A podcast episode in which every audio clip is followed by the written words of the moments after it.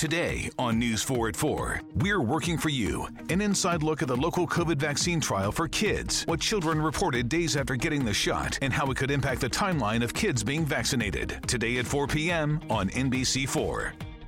Tonight, it's the Voice Live rounds, and Nick Jonas wants his first win. Let's get this done. Who's got what it takes and whose dream ends here? Watch live and vote to save your faves. The Voice Live rounds, tonight on NBC. Abra sua Bíblia comigo, no Evangelho de Lucas, capítulo 10. Evangelho de Lucas, capítulo 10.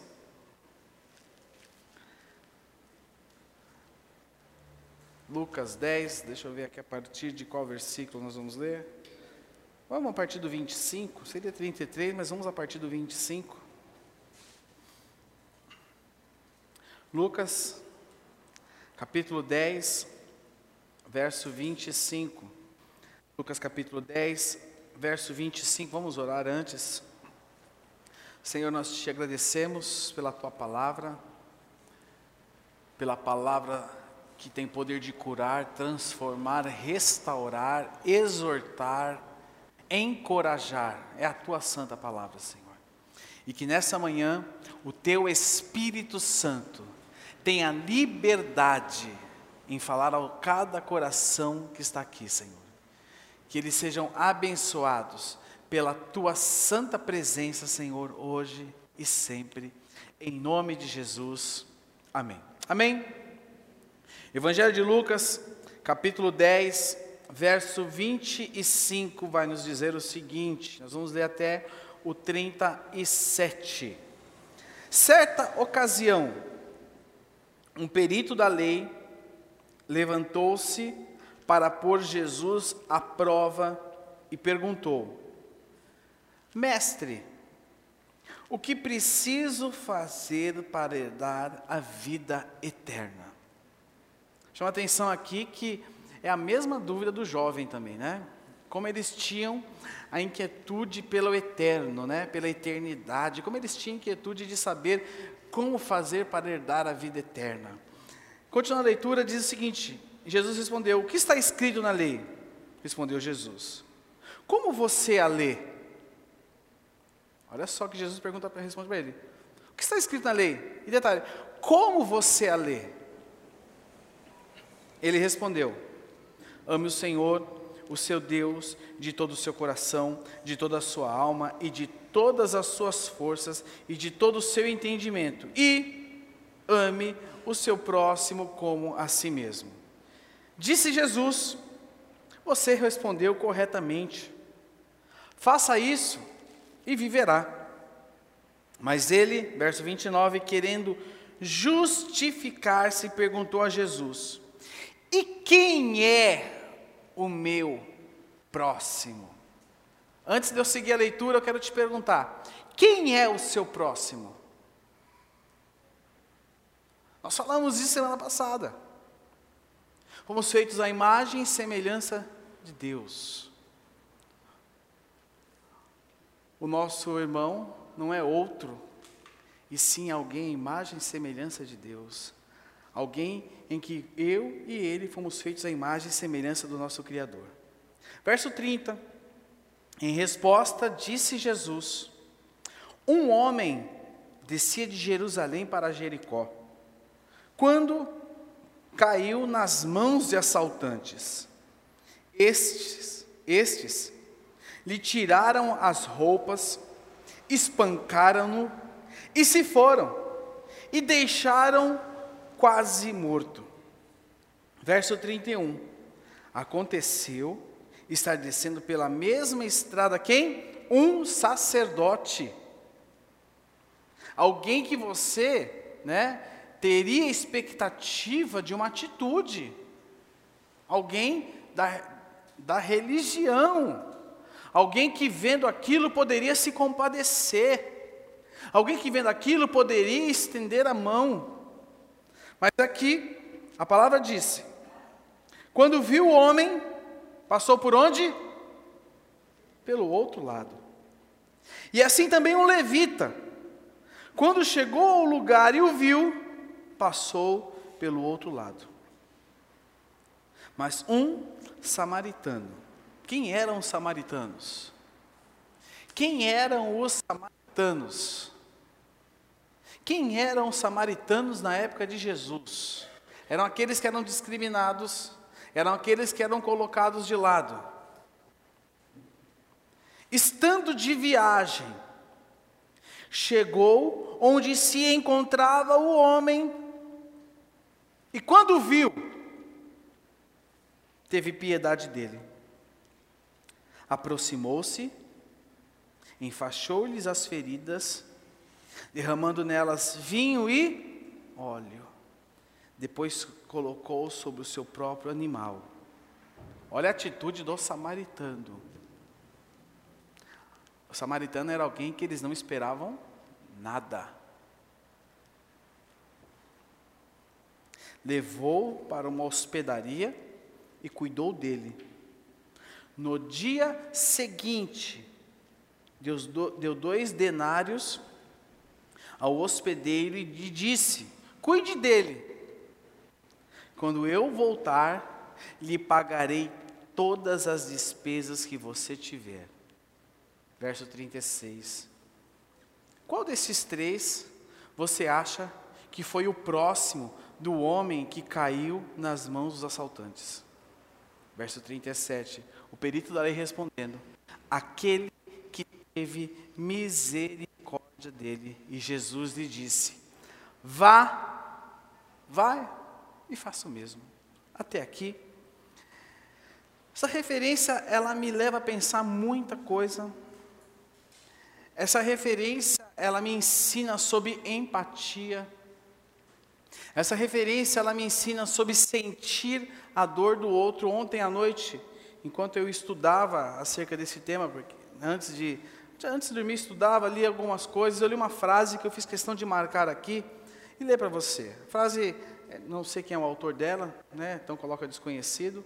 Diz o seguinte: A pior coisa que pode acontecer a um ser humano é ele se enclausurar dentro do próprio ego, é viver alheio ao sofrimento do próximo e viver apenas para a sua própria satisfação. O sacerdote, o levita, eu não sei dizer para você por que, que eles mudaram de percurso, foi para o outro lado da rua, passaram direto, fizeram de conta que não viu, mas algo que é muito interessante é que aquele homem ensanguentado, machucado, eles tendo contato com ele, eles poderiam se tornar impuros para o rito religioso da época, se estivesse dirigindo a ele.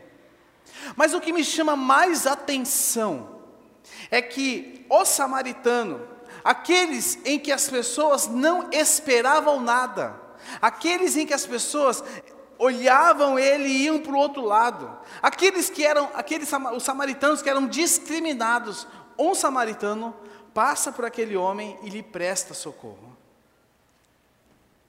Ele apenas não olhou e ajudou, mas ele se importou, ele sentiu a dor daquele homem, ele teve, ele trouxe para ele. O samaritano parou. Ele parou o que ele estava fazendo. O samaritano parou para onde ele estava indo. O samaritano mudou o destino da vida dele. O samaritano viu aquilo e falou: Eu não posso continuar a ir aonde eu estava indo se tem uma pessoa sofrendo aqui. E o samaritano se colocou no lugar dele, colocou aquele homem sobre o seu, sobre o seu transporte e levou até uma hospedaria e se compadeceu e teve a empatia de fazer curativos sobre ele. Olhando tudo que nós vivemos nesses dias, tudo que nós passamos, foi muita coisa. Foram meses de muitas situações. Algo que eu fiquei muito surpreso e que eu vi manifestar-se essa semana. Aliás, eu quero parabenizar todos vocês. É, dia após dia, eu entendo que nós vivemos como Igreja de Jesus Cristo, né? Nós apresentamos as necessidades da nossa assistência social.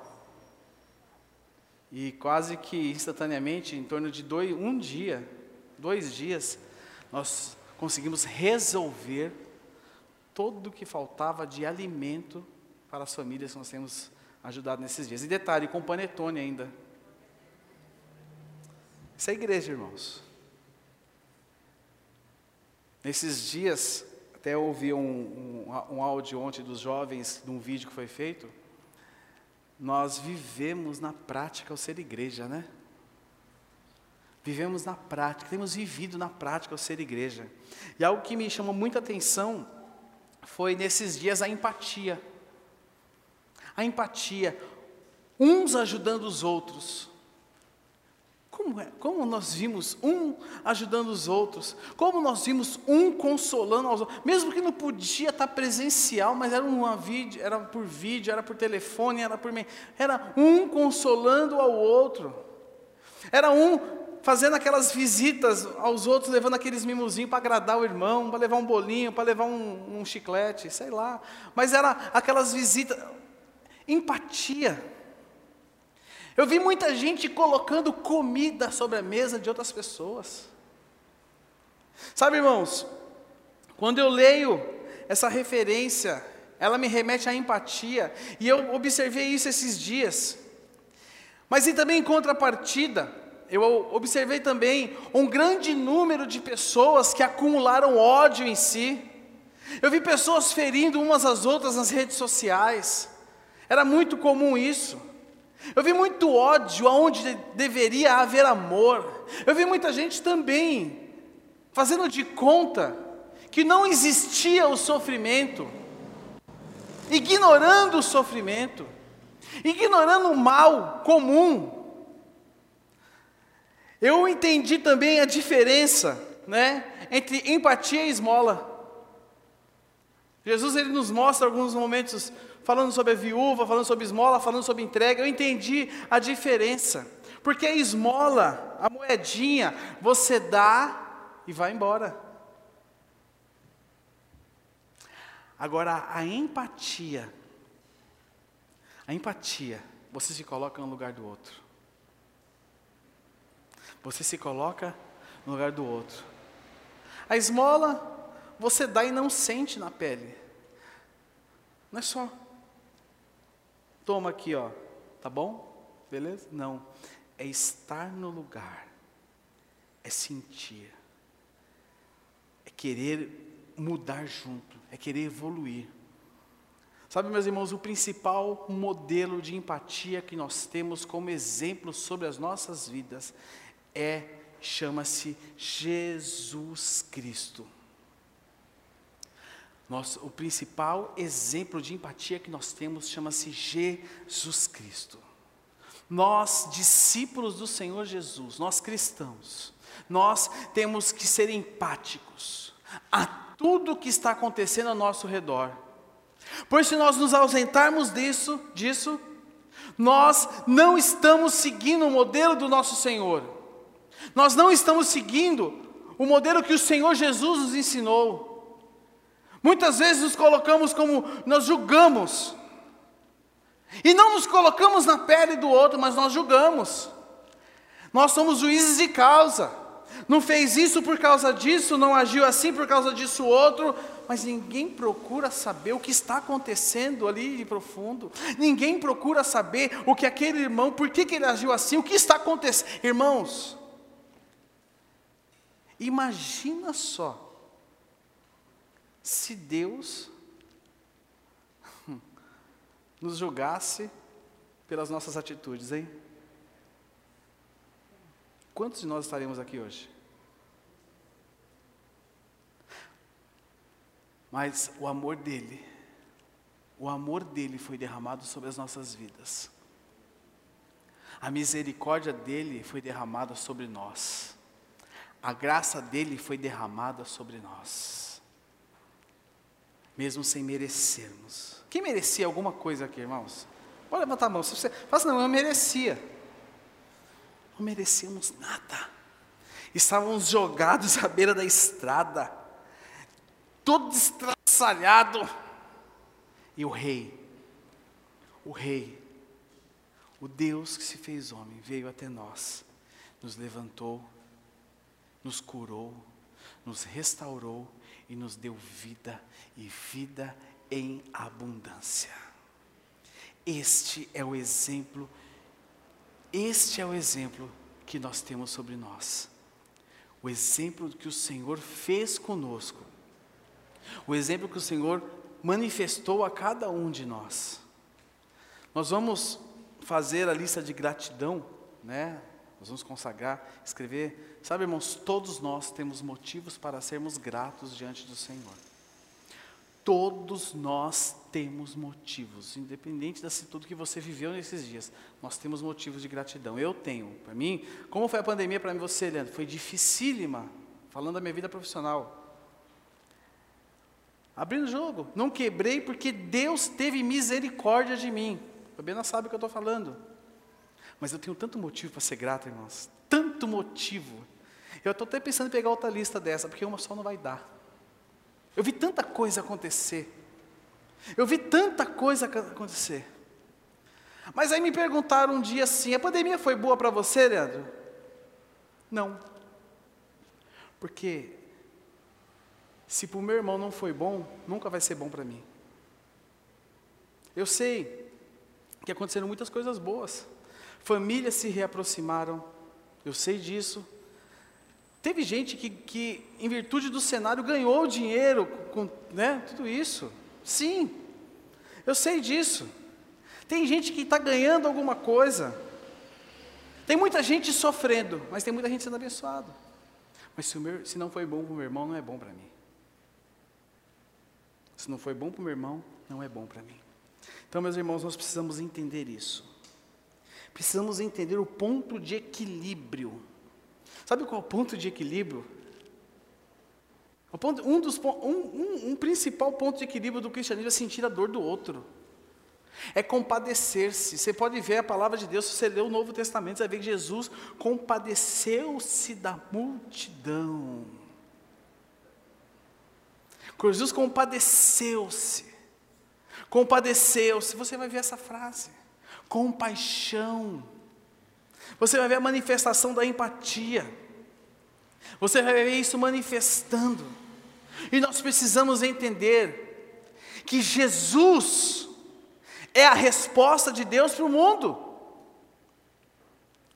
E Ele sendo a resposta de Deus para o mundo, eu e você somos também a resposta, porque Deus manifesta-se através das nossas vidas.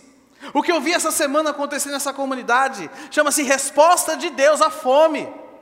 Eu vi, chama-se resposta de Deus à necessidade do próximo. Manifestou-se aonde?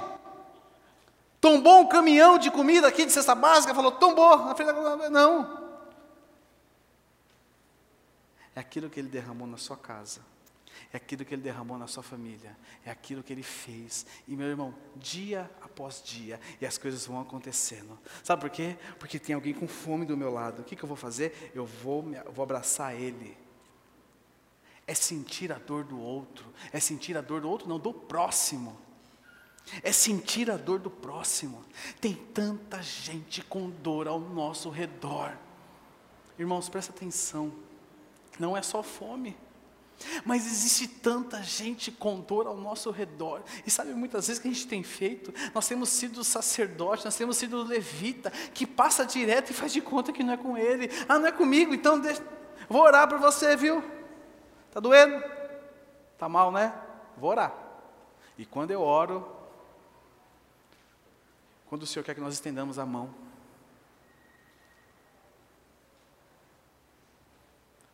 pegue no colo e sintamos a dor do outro. Provérbios 21, 13. Provérbios 21, 13. Nos fala algo muito poderoso. Você pode colocar para mim, o, PH, por favor? Provérbios 21, 13. Nós não podemos fingir que está tudo bem. Olha o que diz Provérbios 21, 13. Quem fecha os ouvidos ao clamor dos pobres também clamará e não terá resposta. Marque isso na sua Bíblia. Não finja que está tudo bem. Não finja que está tudo bem. Não finja que está tudo bem. Nós precisamos nos colocar, meu irmão. Sabe por quê? Porque Deus fez isso por mim e por você. Jesus nos salvou na cruz com a sua própria vida. Ele se entregou. Se entregou, ninguém pode tomar na minha vida, mas eu entreguei, ele entregou a vida dele. João 3,16, que você né, já nasce sabendo falar João 3,16. A criança, quando, o filho de crente, quando toma umas palmadinhas para acordar, para sair da barriga, ele sai falando João 3,16, né? Porque Deus amou o mundo, ele não sai chorando. E a gente sabe isso de qual é salteado. João 3,16, porque Deus.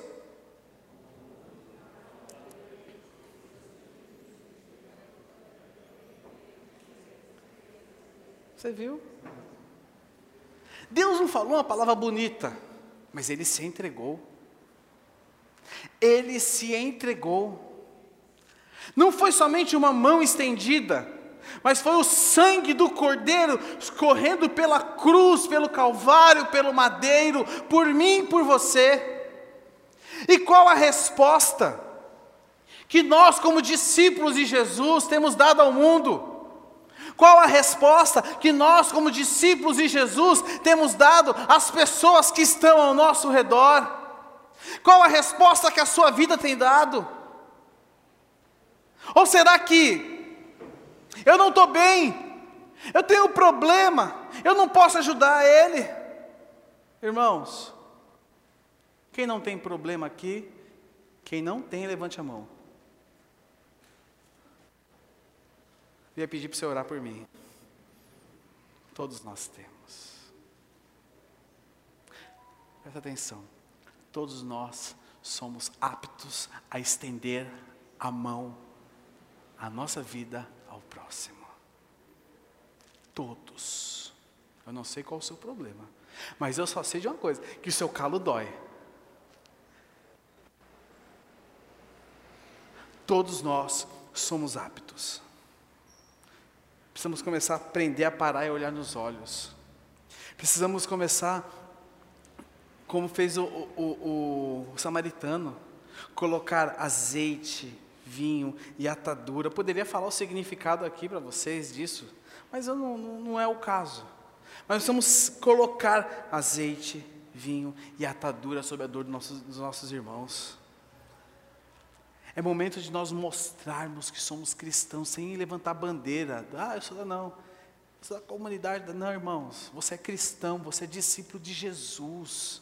Nós não somos. Ah, nós temos um nome, uma razão social, né?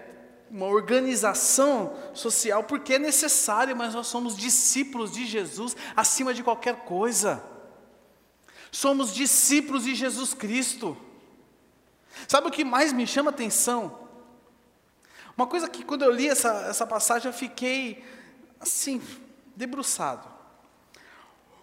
O samaritano, o bom samaritano, como a passagem chama, parou, pegou aquele homem, colocou sobre o seu transporte, colocou azeite, vinho e atadura sobre as feridas dele, levou para uma hospedaria, cuidou dele, pagou, ainda falou o seguinte: ele fala o seguinte, ó, cadê?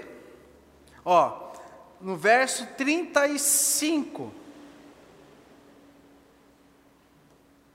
No dia seguinte, deu dois denários ao hospedeiro e lhe disse: Cuide dele, quando eu voltar, lhe pagarei todas as despesas que você tiver. Ele ainda voltou depois e pagou as dívidas que ele não me deixou. Parou para pensar nisso já? O problema daquele homem se tornou problema dele. O problema desse homem é meu problema. Sabe, irmão, para fechar aqui, é momento de sermos fonte de cura para as pessoas.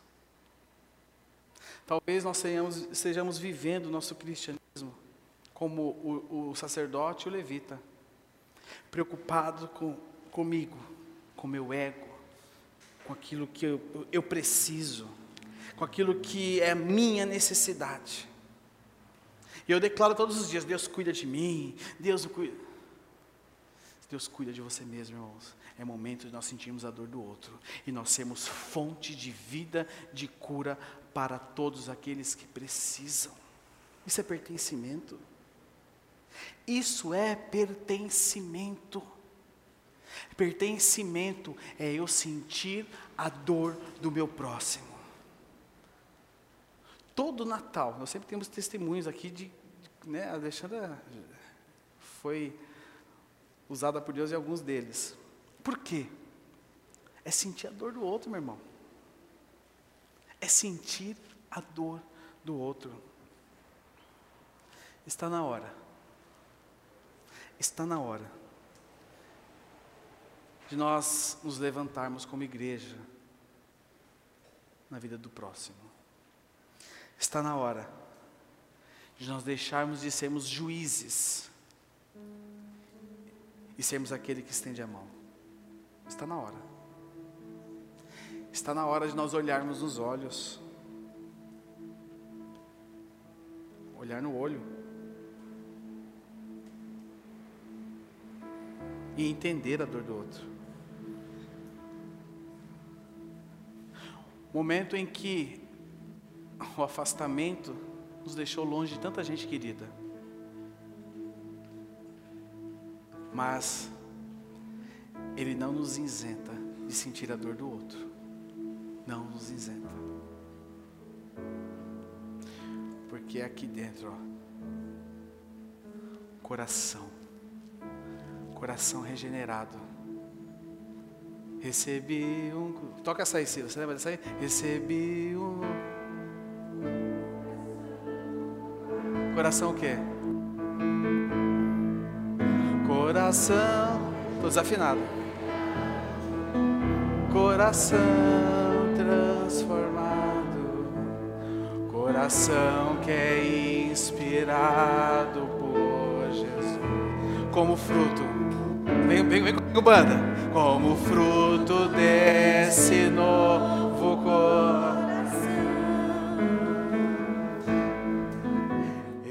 150 years of Children's National Hospital. 150 years of groundbreaking research, of exceptional healthcare for kids, of helping families like mine and yours. 150 years stronger with your help. Please give today Visit childrensnational.org slash 150 years. That's childrensnational.org slash 150 years. Whatever business you're in, growth isn't just about getting bigger. At ADP, we believe it's about getting stronger by turning data into insights so you can build teams that work as teams. By using our AI technology to help catch payroll errors before they're errors and by keeping ahead of thousands of changing regulations so you can keep ahead of everything else. ADP helps businesses like yours grow stronger every day. ADP, HR talent, time, and payroll.